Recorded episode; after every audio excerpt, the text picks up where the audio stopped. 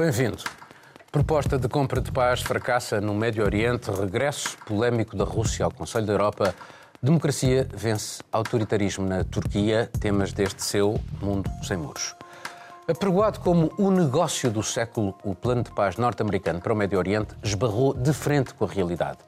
Apresentado no Bahrein por Jared Kushner, o genro de Donald Trump, o plano prevê um investimento colossal na região, mas em momento algum refere ocupação, refugiados, Estado, autodeterminação. Os palestinianos desconfiam de uma troca daquilo que são os seus direitos básicos por meras iniciativas económicas e decidiram não estar presentes na conferência.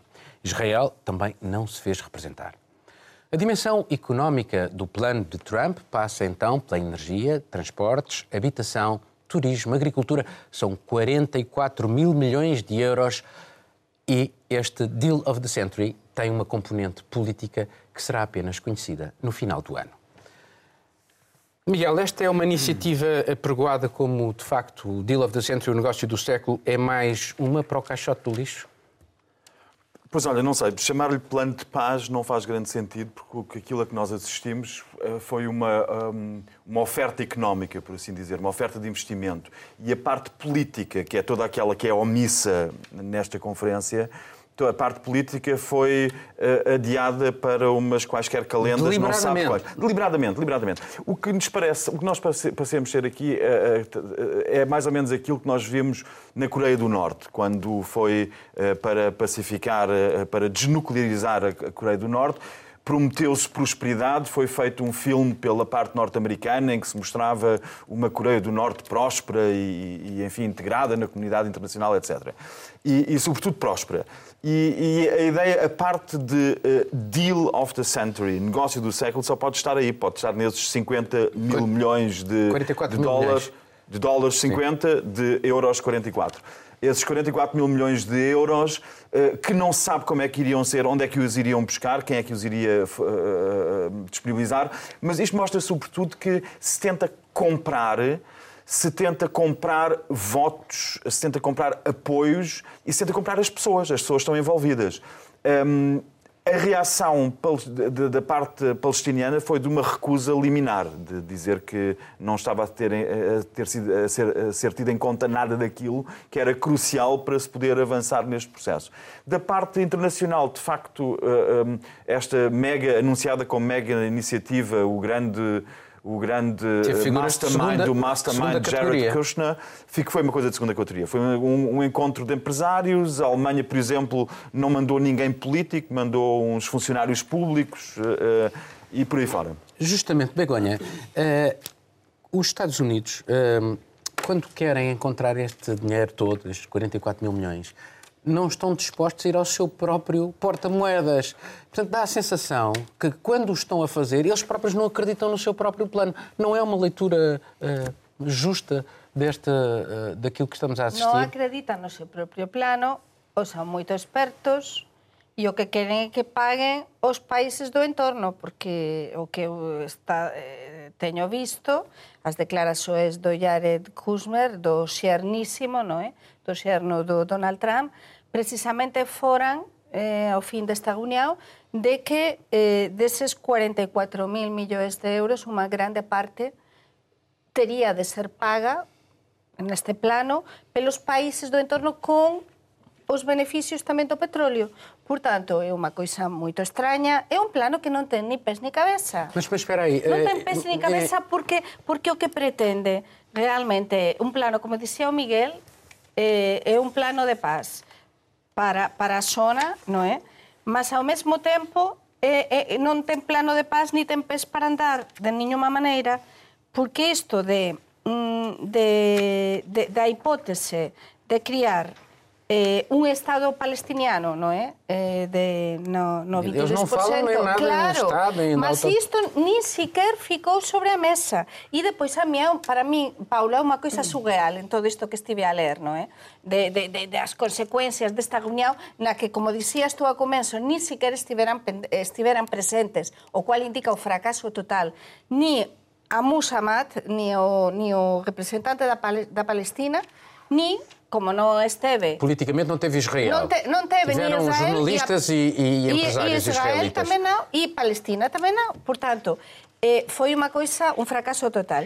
Mas para mim, isto, por exemplo, deste plano do governo de Trump, de, desta, deste comboio, ou desta, de, de criar esta linha de alta velocidade entre as duas Franças, não é? da Cisjordânia, mas, mas que están totalmente, eh, os, os palestinianos están metidos lá Portanto, naquele territorio é um território completamente fragmentado. Claro, non ten, non ten sentido niño, é dizer, é buscar soluções. É o, o imperialista que chega lá, que quer criar un plano que é único, non sei o que pensarán os colegas, para mí o único que, que, que quer favorecer é a Israel. E, contudo, non ten ni pés para andar. Uh, há aqui esta questão da dimensão económica. Colocar. Uh, faz sentido a crítica que eles estão a tentar comprar os palestinianos, porque eles estão muito aflitos do ponto de vista financeiro. A autoridade palestiniana não tem dinheiro.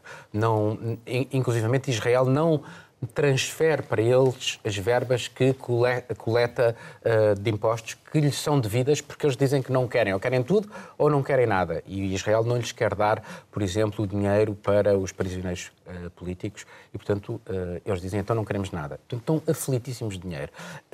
por outro lado, este trio que está à frente deste plano de paz, para além do genro de Donald Trump, é o embaixador norte-americano em Israel e é um outro uh, político norte-americano, são os três completamente pró-Israel. Esta, faz sentido isto, uh, esta tentativa de ir pela vertente económica, sendo que nunca se fala de facto de, dos direitos palestinianos. E repara num, num aspecto curioso, o Jared Kushner, este mês, disse que os palestinianos, ele, ele que é o, o homem que devia mediar isto, disse que os palestinianos, qualquer coisa como os palestinianos, não são capazes de se autogovernar. Não só é uma tentativa de compra, como é uma tentativa de compra a preço de saldos. Porque, sinceramente, quanto vale desistir de uma solução de dois estados? Custa 40, 60 mil milhões de dólares?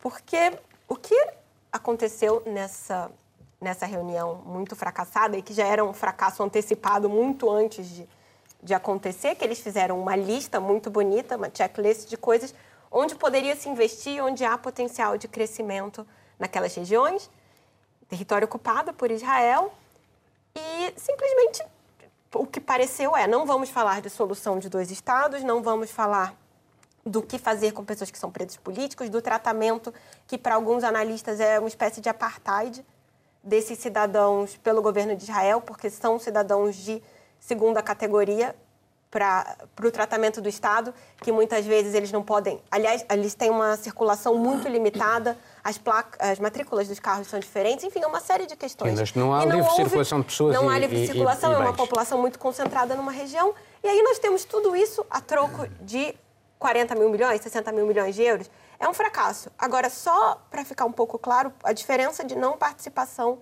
nessa cimeira. Porque, deliberadamente, os palestinianos optaram por boicotar justamente porque, enfim, o Trump nunca escondeu que tinha um lado, seja pela proximidade com Israel, seja pelo anúncio uhum. da mudança da embaixada americana para Jerusalém. Ele deu vários sinais. É, não, e... não, apoiou, não apoiou a organização das, Sim, das Nações fazer, Unidas para os Refugiados. Vão fazer um assentamento, uh, a anexação vão fazer um assentamento com o nome de Donald Trump. Mas por parte do governo de Israel foi um pouco diferente. Não foram convidados. Eles não foram convidados por quê? Porque houve uma. Enfim, governos árabes disseram que não se sentiriam confortáveis, né, investidores árabes, de estar numa cimeira em que há autoridades de alto nível de Israel e ninguém da Palestina. Então, esse é um lado. E dois, porque eles têm os próprios problemas internos agora. Deixa-me agora dizer-te uma coisa, mas também são muito hipócritas, porque eles Sim. já andam em conversações, muitos deles com Israel há muito tempo, na conferência mas em eles não querem ser vistos. Mas na conferência em Varsóvia sentaram-se à mesma mesa com o mas eles Benjamin não querem... Netanyahu. Existe, existe uma proximidade, mas eles não querem ser vistos nesse momento negociando Por causa das suas opiniões Exatamente. Públicas. Agora, só uma última questão, já que eu vou ficar sem falar até setembro. É, nós temos também o governo de Israel, o Netanyahu não conseguiu formar governo ele vai para eleições novamente. Então, definitivamente, com uma série de questões internas, acusação de corrupção, ele não quer ser visto sentado à mesa negociando esse tipo de coisa. Maradina, achas que há algum aspecto positivo? Vamos lá ver, ao longo da história recente tivemos imensos. Uh, o Acordo de 93 de Oslo, depois o Camp David, depois uh, a visão do George W. Bush, depois o discurso do Cairo do Obama, sempre a tentar estabelecer pontos ali para o Médio Oriente, e é sempre um atoleiro na política americana, eles não conseguem sair dali e aparentemente Trump quer sair do Médio Oriente. Há algum aspecto positivo nesta iniciativa? Enfim, depois daquilo que nós já conversámos ah, aqui um bocadinho. Sobre, sobre para, para, mim, a, a perspectiva política para o futuro da região. Pronto, eu não sou capaz de fazer a política ficção e acho que uh, o drama... Mas disto, deste, desta, é desta estou iniciativa... Estou a tentar te, te, te, responder. Desse, dessa iniciativa, a única coisa que estou a ver é que o Trump uh, está a pôr os, os, os, as peças do puzzle para tentar, a, a todo custo, ter uma vitória numa parte do mundo qualquer eh, na vista da reação dela. E a interpretação que eu faço, que seja eh, aqui na zona do próximo e Médio Oriente, que seja, que seja no Irã, que seja, que seja com a China, eh, ele está a tentar tudo e mais algumas coisas para obter uma vitória.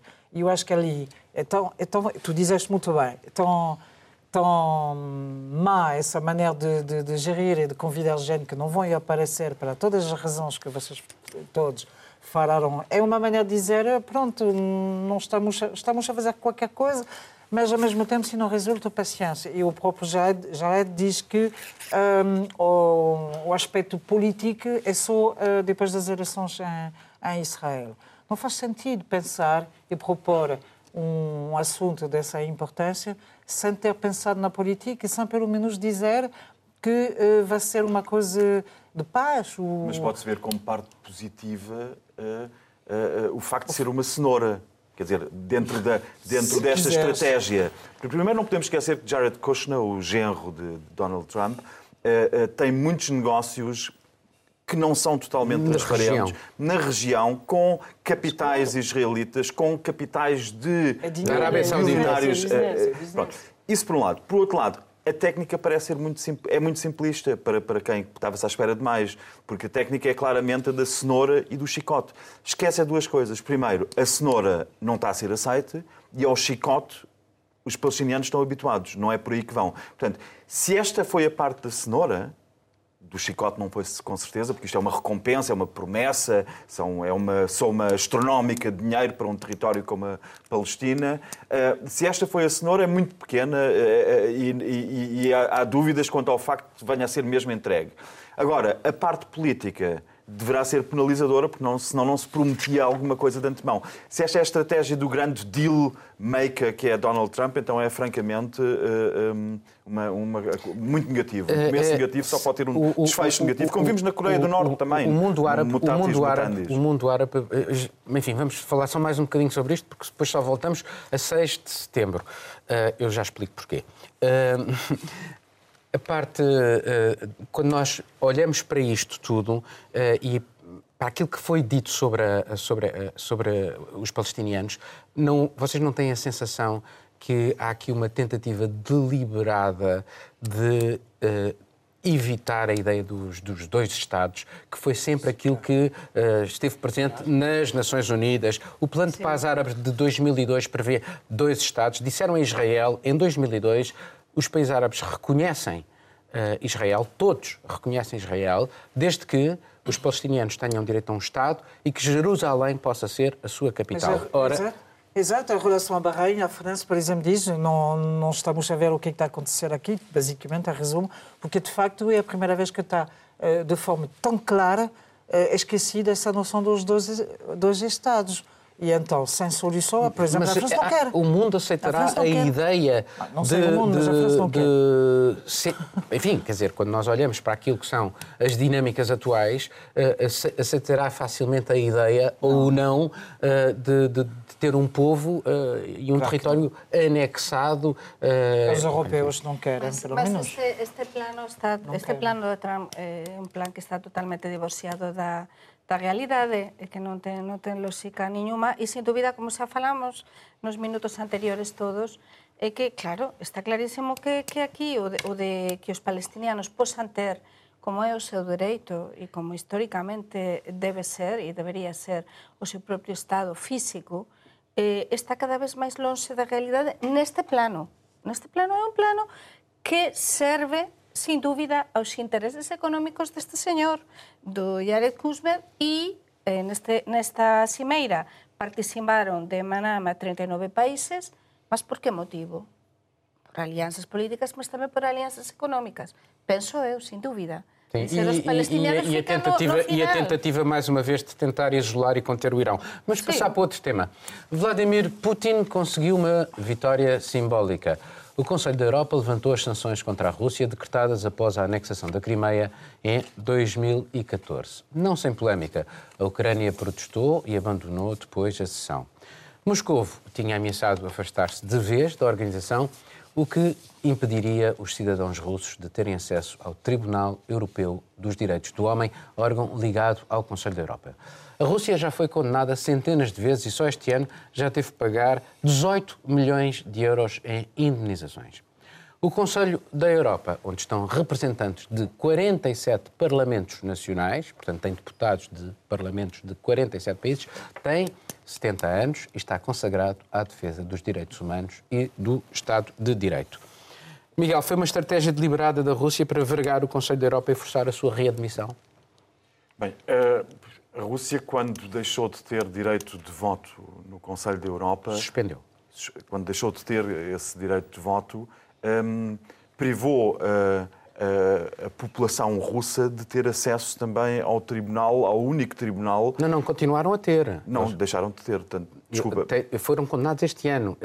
O Tribunal Mas, Europeu dos Direitos do Homem condenou a Rússia. A Rússia deixou de pagar 55 milhões, 33 por 55 ano. milhões 33 milhões à uhum. organização. Então serão 33. Já estamos outra vez a falar em dólares e em, e em euros, é possível. Por ano. Bem, aqui o que me parece relevante é que é um dos maiores contribuintes para o Conselho da Europa a Rússia, sem, sem a contribuição do, da Rússia, a, a, própria estrutura não funciona como deve ser.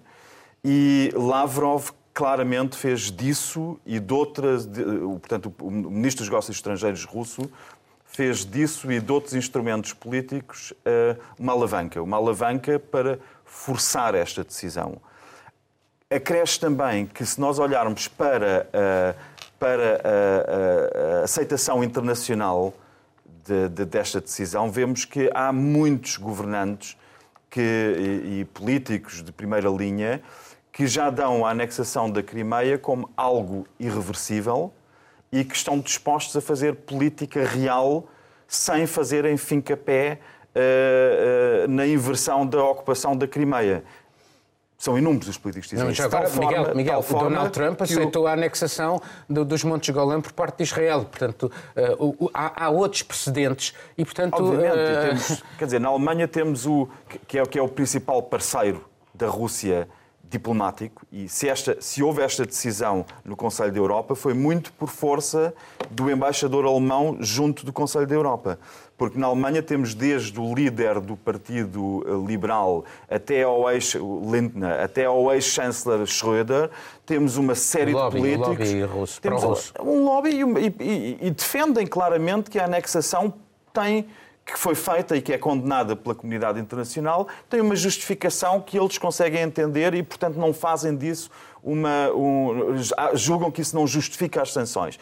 A comunidade ocidental, eh, eh, pelo menos na Alemanha, a comunidade política e a classe política está dividida quanto, Miguel, quanto à condenação da Rússia. Miguel, mas depois tens, o caso, mas depois tens o caso do Donbass, naquela zona da fronteira. Tens o caso, neste momento, que a Holanda pediu para se julgar os, os suspeitos de terem mandado o avião da, da, da, Malásia abaixo. Portanto, há aqui uma série de questões. Isto não é assim tão fácil. Portanto, a Ucrânia também tem ou não tem, Sim. Begonha, razão de queixa quando vê os valores serem postos em causa Uh, os, os, próprios valores do Conselho da Europa. Portanto, é. vale, no deve o haver, aqui a questão que nós temos que Mas analisar é o deve o haver. Frase, desculpa, eu só queria concluir numa frase. Uh, Uh, corrigiste-me os números, uh, uh, ou, ou, pelo menos a, a, a, moeda, mas eu queria só concluir numa frase. O Conselho da Europa, com esta atitude, perde, obviamente, credibilidade. perde credibilidade, mas mantém, perde credibilidade, mas mantém uma eficiência operacional que perderia se não tivesse esta flexibilidade. Perde, perde a súa esencia eh, realmente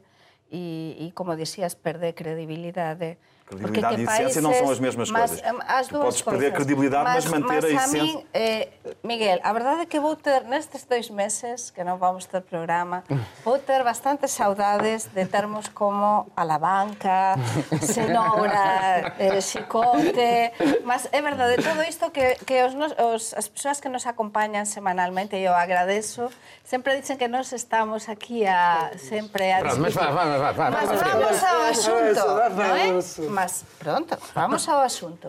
Neste caso, eh, preguntaba o Paulo, eh, Ucrania, pois pues sí, Ucrania realmente eh, ten toda a lógica en protestar e ter dito que, que saía, mas neste caso tamén, para mí, como española, o que é preocupante é que o meu país, por exemplo, a França, por exemplo, a Alemanha, porque oficialmente a Alemanha, todos concordaran con que a Rusia voltase para, para o Consello da Europa. E que acontece con, con, con o tema tamén de... Mm, de ai, por favor, de, da Cimeira, da, da Cimeira, da, da Crimeia. Con, con o tema da Crimeia acontece que morreran 13.000 persoas até agora, é un conflito que está sen resolver, e entón estamos a permitir a, ao líder da Rusia e a Rusia que faz o que quiser. É uma Parece guerra que... entre os dois maiores Sí, países da Europa uma neste guerra, momento. mas o, no, os nosos países, França, España, Alemanha, están a dizer a Rusia, sí, non acontece nada, están a olhar para outro lado, quando na Crimea morreram Mas, ah, mas, 13.000 mas pessoas e é um a assunto ironia, sem resolver. mas esta é a ironia da história, porque convenceram a Crimeia, a, Crimeia, a, a Ucrânia em, Sim. em, em 92, em Helsínquia, a entregar os seus, eh, as suas armas nucleares e eles ficaram à mercê da Rússia, porque obviamente que a Rússia nunca entraria na Ucrânia se a Ucrânia continuasse a tirar armas nucleares. Eh, E este é, é- é- é um aspecto que eu acho, apesar de tudo, eh, importante de, de frisar. Portanto, eles acabam por, ser, eh, por ter perdido, por terem acreditado no, no mundo ocidental. Porque a verdade é que vão à, à Ucrânia os países ocidentais, os espanhóis, os alemães, dizer uma vergonha, a anexação, coitados de vocês, e depois, eh, que era o que eles dizem, e depois Quer dizer, vocês, eh, nós podemos lutar contra os russos, mas não conseguimos lutar contra vocês. Eh, Portanto, há aqui, há aqui um lado curioso. Mas há um aspecto que eu também eh, queria ouvir-te falar sobre isto. Porque uma das pessoas próximas do, do- do grande opositor de, de- de- de, Putin, eh, o Navalny, e que também esteve preso, eles têm ali na Rússia uma relação mitigada relativamente a esta questão da Rússia regressar ao eh, Conselho da Europa. Porque a Rússia, eh, o Conselho da Europa já os safou várias vezes. Ele já, eh, o Conselho da Europa já condenou Moscou a pagar às Pussy Riot, a pagar ao Navalny e a pagar a uma série de outras pessoas. Já conseguiu fazer a transferência, o Tribunal Europeu dos Direitos do Homem, transferência de prisioneiros de prisões muito mais para outras com melhores condições. Portanto, há também alguma vantagem em pertencer ao eh, Conselho da Europa por- pela parte dos cidadãos russos. Portanto, isto também não tem que ser tido em conta.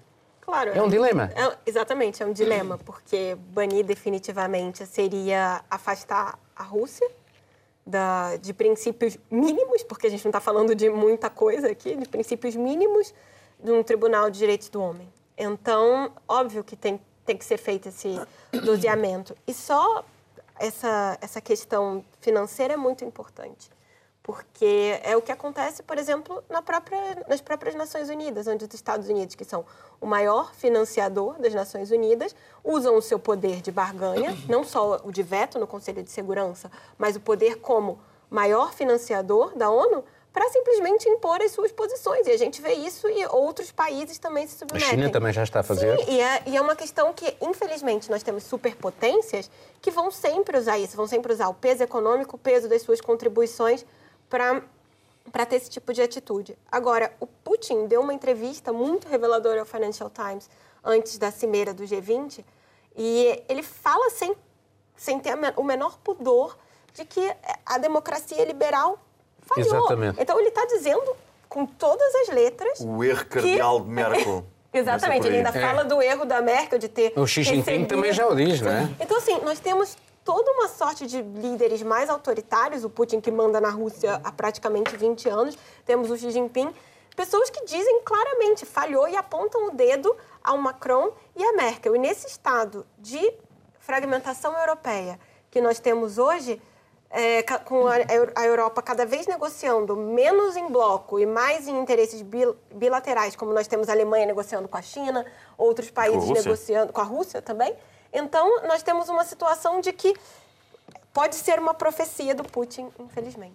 Uh, uh, uh, Marilyn, o que é que o Putin ganha com isto de regressar uh, ao Conselho da Europa, tendo em conta que a Rússia é um dos melhores clientes do Tribunal Europeu dos Direitos do Homem, no pior sentido, no contexto da palavra? Isto porque em 250 casos analisados de queixas de cidadãos russos ao Conselho da Europa, há 236 uh, em que a Rússia é condenada. Portanto, o que é que eles podem ganhar com isto, quando são, de facto, eh, talvez dos países que mais condenações têm no Tribunal Europeu? Acho que, acho que Moscovo passou em cima dessas eh, considerações para fazer um lobby, um lobbying muito, muito apertado para poder entrar no Mas o que é que ganham?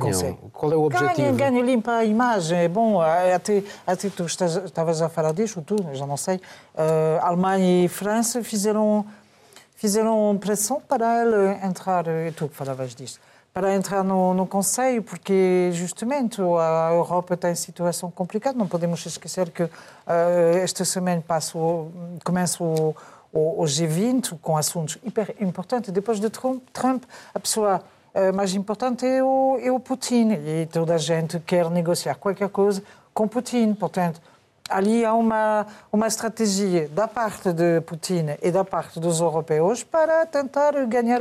Porque os europeus, tu dizes, estão, estão em situação de, de fraqueza, pense- pense eu, neste, neste jogo eh, Trump, eh, Xi Jinping, Trump, Putin eh, e mais algumas coisas. Nós vimos também com, com a história de Israel.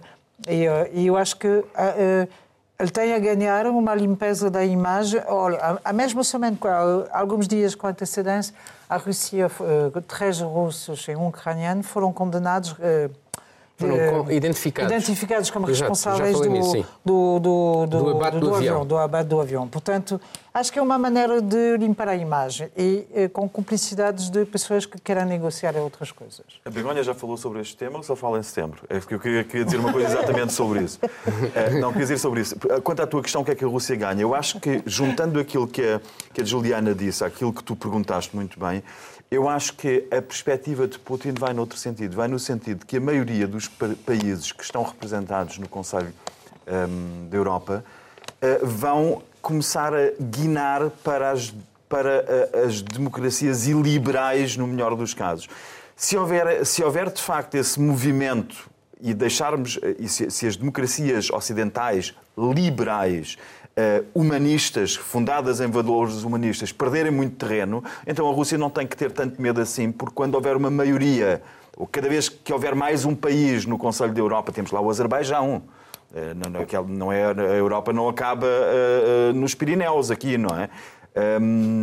Hum, E temos, o- tem- temos o Alpes. Azerbaijão. As Alpes. As Alpes. As Alpes. Mas nós tendemos, tendemos a olhar, para, nós tendemos a, olhar para, para, para, para a nossa jangada aqui pequena e achar que isto é Europa. Não, é- não é, não é? Eh, o que eu acho de facto relevante é que Putin o que ganha é credibilidade no palco internacional, como player, não ser um excluído, ser um excluído, ser um pária é um castigo enorme no palco internacional. Olhe-se para, um- para, para a Coreia do Norte, o que tem sofrido com isso. E o que Putin ganha é reconquista o palco, dita as regras e pode ter a perspectiva de que estes países, como a Turquia de Erdogan, como Putin, como metade dos países da União Europeia a leste, como a Itália, como por aí fora, que se tornem uma maioria no Conselho Europeu e aí ele já não tem que temer essas condenações. Begonha, queres dizer alguma coisa sobre isto? Pois a verdade é que eu acho que explicaste moito ben e sobre isto xa, xa temos, já não acho temos que fica bastante, Mas, é, fica mas, é, bastante mas então, clarificado. é, é, esta dinâmica que estamos a assistir, é, é, in- inclusivamente no G20, de, do fim, uma espécie de fim do multilateralismo. Repara, ah, ah, o primado é nas relações bilaterais. Ah, Já não há mais a ideia Uhum. de consenso, de procura de, de conversa uns com os outros. Não, é cada um a tratar de si próprio e só de si próprio. Ah, e, portanto, Mas estamos já a assistir G20? cada vez mais, eh, cada vez mais, nesta, no Conselho da Europa, no G20, eh, o mundo está realmente a perder, como, de- como ela sí, falou está, desta entrevista. está a perder vila... Mas iso xa desde, desde a entrada, desde que o Trump acedeu ao poder. Eh, A democracia nos- está a ser posta em causa, Estás- as liber- as liberdades estão a ser postas em ga- diariamente causa. e cada vez pior. E então estamos num momento que parece que somos como un malabarista que está por cima dun malambre ou dun cabo e está a facer equilibros e, e a ver en, en cada momento parece que vamos cair. Vamos, eh, vamos, Então estamos vamos à beira falar, dun conflito. então vamos agora Só- falar do. Posso só fazer uma última consideração sobre isso? É, no- o G20 foi criado há pouco mais... Há 20 70 anos. anos. Não, o G20. Ah, o G20, o G20, foi há 20 anos, não. para o Há 20 Conselho da anos, mas nos primeiros 10 anos ele foi uma cúpula muito restrita de ministros, de diplomatas, pessoas de segundo escalão. Nos últimos 10 anos, Sim. depois da crise econômica, em 2008, 2009, muito com a pressão do Sarkozy... Sim, foi em Cannes. Foi, a coisa aumentou um pouco e passou a incluir os chefes de Estado. Justamente porque houve um entendimento com aquela crise econômica que foi global, de que era preciso ter o multilateralismo para resolver de alguma maneira. E agora nós temos a reunião mais esperada do G20, é o encontro entre Estados Unidos e China. Então, eu acho que só o próprio protagonismo do G20, esse deslocamento para uma reunião bilateral, já mostra muito sobre como estão enfraquecidas as relações. Eu acrescento só unha coisa, que es, o que estás a dizer é mesmo así, porque, por exemplo, depois da crise de 2008, España non estaba no G20, por exemplo, e lutou muitísimo Rodríguez Zapatero, que foi primeiro ministro español, para que España entrase no G20 precisamente por iso, porque hoxe por hoxe é un foro importantísimo do que a orde Já mundial. foi mais. Já foi mais. Agora Não, vamos passar, momento, vamos passar para o último tema que está relacionado com isto, com esta história de- do mundo estar a perder um bocadinho eh, de liberdade. O autoritarismo não é invencível e que o diga Recep Tayyip Erdogan. O presidente turco insistiu na repetição das eleições em Istambul, que o seu can- o candidato do seu partido tinha perdido a 31 de março por escassos 13 mil votos. Desta vez perdeu por mais de 800 mil. Istambul contribui com um terço para a totalidade do produto interno bruto do país. Erdogan dizia que quem ganha Istambul ganha a Turquia. A cidade era o símbolo da sua ascensão ao poder. O discurso de clivagem e ruptura, da ameaça de complô externo do seu candidato, um desconhecido da política nacional há apenas três meses, contrapôs com a linguagem do consenso, da unificação. Juntou toda a oposição a Erdogan e fez do slogan Tudo irá correr bem a frase da sua campanha vitoriosa. Uh, já agora, Marilene, em relação a, a- a isto, é um sinal positivo. Uh, a deriva de Erdogan para uh, um regime autoritário, ele que mudou a Constituição, tem agora o poder quase todo e acabou por ser derrotado. Acho que, acho que ele foi longe demais e se calhar é uma primeira... É um sinal positivo. É um sinal positivo, de facto, porque ele, ele, ele apanhou um, um abanão muito forte, penso eu, porque de facto ele diz que uh, quem ganha Istambul ganha a Turquia, mas uh, acho que foi há dois dias atrás que ele estava a dizer ah pá, mas não é bem assim, porque dentro de Istambul uh, muitos...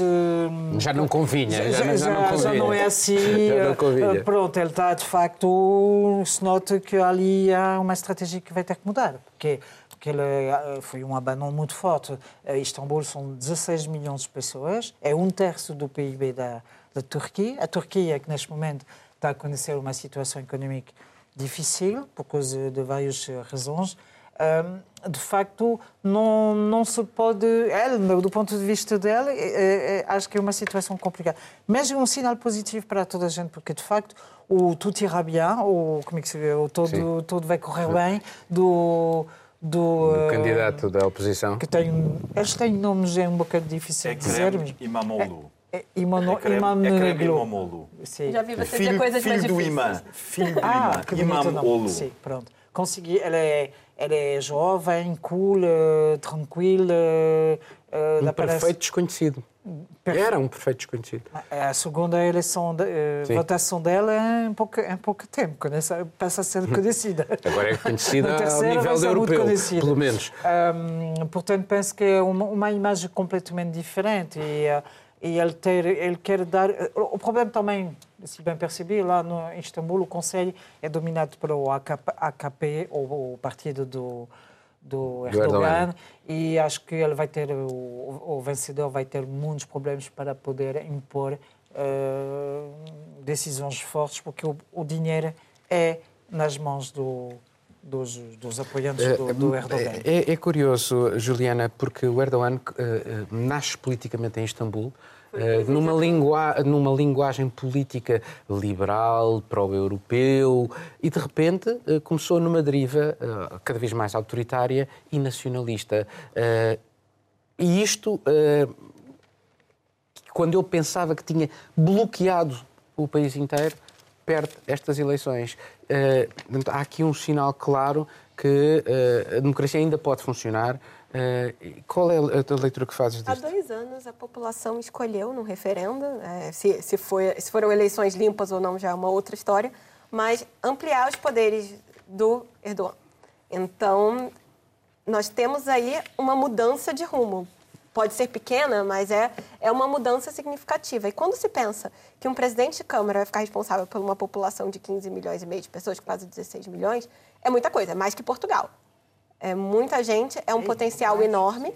Apesar disso. É a cidade mais importante. Sim, é a cidade mais ponto de vista importante. económico. É, e, e foi on- e tem a questão simbólica, é claro, de ser onde o próprio Erdogan começou, porque ele foi, ele começou presidente como Câmara. presidente da Câmara. E essa deriva autoritária dele foi muito também quando ele foi percebendo que a Turquia não faria parte da União Europeia, né? Porque a, a União Europeia cozinha, digamos assim, lumebrando a Turquia Sim, vai dizendo que há sim e que muitos não ao anos. mesmo tempo. E aí acabou que foi uma, uma tentação de se aliar aos grupos mais radicais, a, a- a parte mais. Muçulmana. Não necessariamente Não, muçulmana, nacionalista, mas mais é, é, nacionalista mas é um até. nacionalismo. E o mais interessante é que o novo presidente da Câmara, recém-eleito agora, ele consegue apelar para uma parte desse eleitorado sem fazer as afirmações, digamos assim, mais ultrajantes do Erdogan. Ele conseguiu falar com esse eleitorado mais conservador que antes votava no partido do presidente.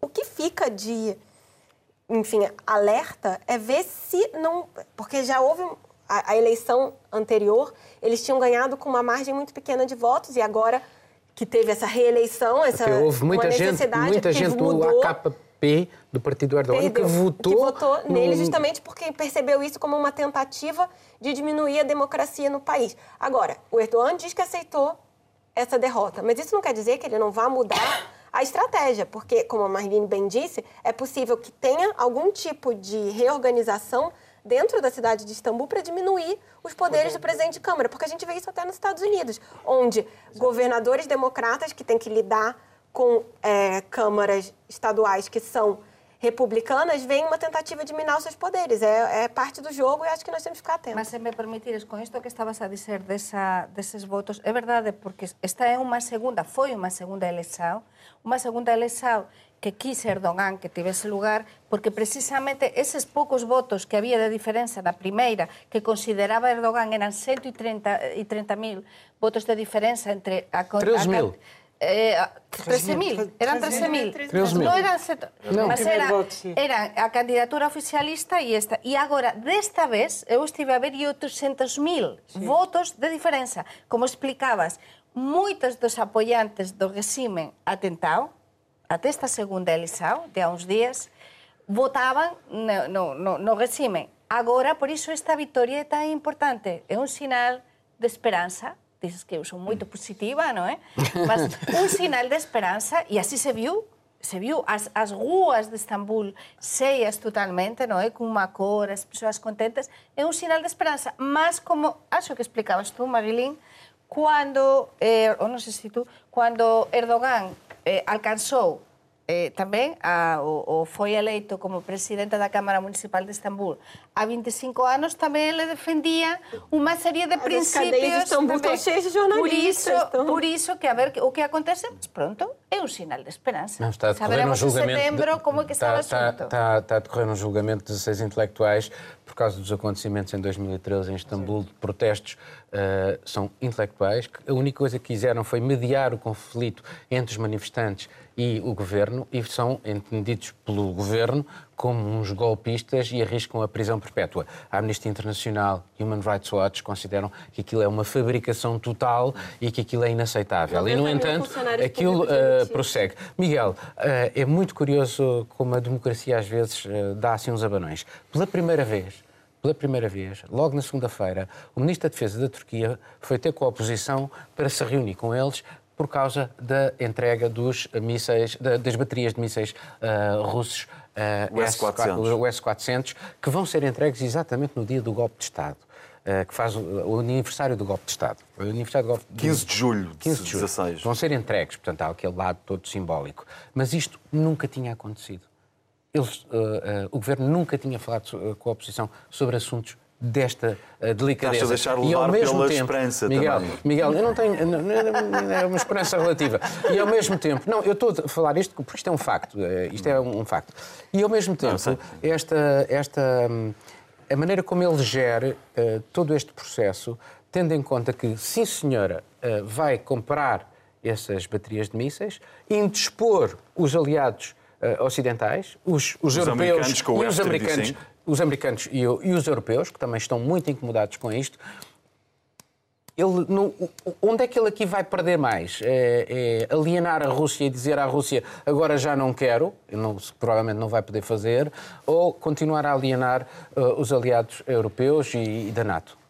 É de facto um exercício de espargata de Erdogan entre o Ocidente, eh, NATO, Ocidente e Putin eh, S-400 versus F-35. É um, uma espargata no campo de- de- da aquisição de material militar sobre a qual ele tropeçou já. Ele já tropeçou, não sabe, ele não sabe neste momento como descalçar a bota. Passa a imagem que é difícil fazer uma espargata e descalçar botas ao mesmo tempo. Agora, o que nós É temos que outro- ver... pode ser outro passo em Deixa- falso, como foi deixa- esta história mas- da repetição exato, das Mas eleições. deixa-nos ver uma coisa, que nós não podemos esquecer, falaste no Putsch muito bem, que foi a 15 de julho de 16. Não se sabe, houve uma altura em que se achou que hum, aquele golpe militar foi uma encenação do próprio Erdogan. Sabe-se que não foi, mas que ele teve conhecimento de antemão do golpe militar e que utilizou, e aí sim encenou o pós-golpe militar. Isto é muito importante. 150 Quando mil nós- funcionários públicos demitidos, 55 mil prisioneiros. mais de 100 órgãos de comunicação social fechados. Uh, inúmeros intelectuais e empresários, jornalistas, alguns acumulam, uh, que saíram do país e, e já não estão na Turquia. A Turquia sofreu um revés enorme depois ainda com as, uh, uh, uh, com as sanções norte-americanas ao Irão, por exemplo, porque teve que substituir as importações de petróleo do Irão por importações de outro lado Consequência, a economia está de pantanas completamente. E é neste cenário que ele avança com o Binali Yildirim, que foi o último presidente, o último Primeiro-ministro. até o sistema se tornar presidencialista eh, após esse referendo, e, e Yildirim perde contra um total desconhecido. Este desconhecido, no entanto, é muito interessante, porque ele vem de um partido que é tradicionalmente de Kemal, eh, o kemalista, que é tradicionalmente antirreligioso, mas ele próprio é uma espécie de ponto, porque ele é, ele é um muçulmano praticante e, portanto, tens dentro do CHP, do Jumhuriyet, É um laico sem ser laicista. e vai à É um mesquita, vai à mesquita, por aí fora. E, portanto, ele é perfeitamente capaz, nesse sentido eu partilho a, partilho a parte da esperança, ele é capaz, perfeitamente capaz de constituir uma ponte entre dois grupos quase inconciliáveis na Turquia, porque a Turquia, de facto, vive muito, eh, eh, vive muito de uma população, aliás, viu-se pelo referendo, que foi 52 contra 48 aproximadamente, se não foi, foi tipo o Brexit também, foi uma coisa muito renhida. E metade da população quer viver numa democracia ocidental e a outra metade virou-se completamente para o outro, para o lado uh, uh, religioso e nacionalista.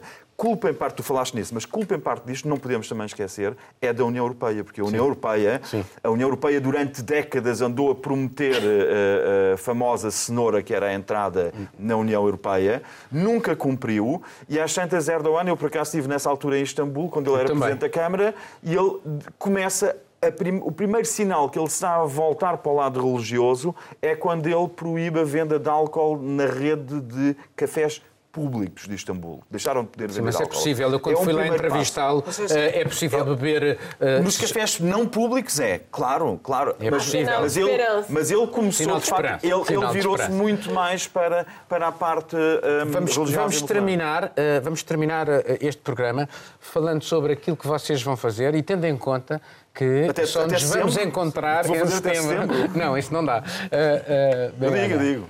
Pois o, o máis eh, o que vou facer xa é segunda-feira ir até, até Vilanova de Gaia para asistir á inauguración de, do primeiro supermercado da Mercadona que a cadeia de supermercados máis importante de Portugal que sae por, de España que sae por primeira vez de España para entrar en Portugal no norte e vai eh, a se Vai ser um expandir rolo compressor. por todo. Mas é, mas é uma vai vir o presidente e todo o que dixo o presidente Roch eh, ten moito interese en España. Eh, tamén continuarei eh, a facer algunha reportaxe de viaxes antes das miñas ferias, porque interesa moito en España agora Portugal como destino turístico e tamén eh, voltarei a Segalves, onde estive semana pasada, precisamente na, para falar da inauguración da Casa Museo Manuel de Oliveira, mas tentarei, sobre todo, descansar e non intentar eso, Sim, senhora. estar eh, E para vir descansadinha em setembro. Juliana. É, Eu comecei a semana em Braga, um pouco- cheguei um pouco depois do São João, infelizmente, fazer uma reportagem sobre os brasileiros lá e hoje saíram os números da imigração. Portugal nunca teve tantos imigrantes desde que a série histórica começou. Houve um aumento de 13%, então estou escrevendo sobre isso. O aumento de brasileiros foi de 23%, muita gente a mais.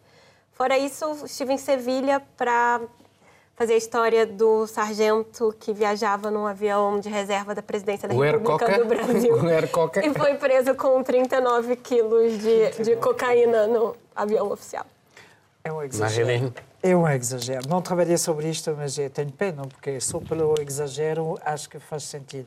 Hum, fiz uma reportagem sobre a- o cultivo de mirtilhas no, no centro de Portugal, ligado à, alta, alta tecnologia, e eu recomendo a, a poder ouvir, e está na Rádio França Internacional esta reportagem, porque os portugueses fazem coisas muito, muito interessantes.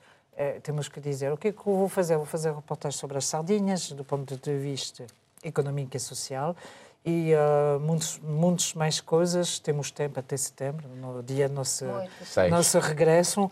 Eu aproveito para dizer que neste momento decora o G20 e há um assunto crucial que para mim é muito importante, eh, são as questões climáticas. Eh, para mim também. Miguel. Hum, Eu fui contactado pelo Der Spiegel, pela revista, pela Newsweek, pela revista noticiosa alemã, porque querem fazer um trabalho sobre Portugal. Já fizeram sobre Espanha, disseram-me logo, mas querem fazer agora sobre Portugal, com os imigrantes que, neste cenário já de certa forma pós-crise, como ele é visto de fora, eu eh, não sei se pode-se concordar desta forma, que estão a regressar a Portugal. E eh, basearam-se neste programa recente que põe a perspectiva dos imigrantes que regressem ao país, dos cerca de meio milhão que imigrou nos tempos de crise, de receberem 6.500 euros para voltarem. Eh, falámos sobre o programa Vem de Passos Coelho, que também, pouco antes de umas eleições, prometia 20 mil euros para os imigrantes que voltassem. Chamava-se o programa Vem. Eh, vieram poucos, como é óbvio, porque eles não, não iam receber realmente 20 mil euros. E, portanto, estamos a trabalhar nesse trabalho sobre Portugal, o retorno de imigrantes num cenário pós-crise, e depois eu tenho também até setembro um prazo para cumprir eh, de, de um, de um- de um livro para uma editora até 15 de agosto, que me vai eh, impedir de ter férias até lá. Obrigado a todos e assim terminamos esta emissão. Mundo Sem Muros, como já deve ter percebido, interrompo agora, vai haver obras neste estúdio. Regressamos apenas a 6 de setembro. Tenham umas boas férias. Até setembro, aqui RTP.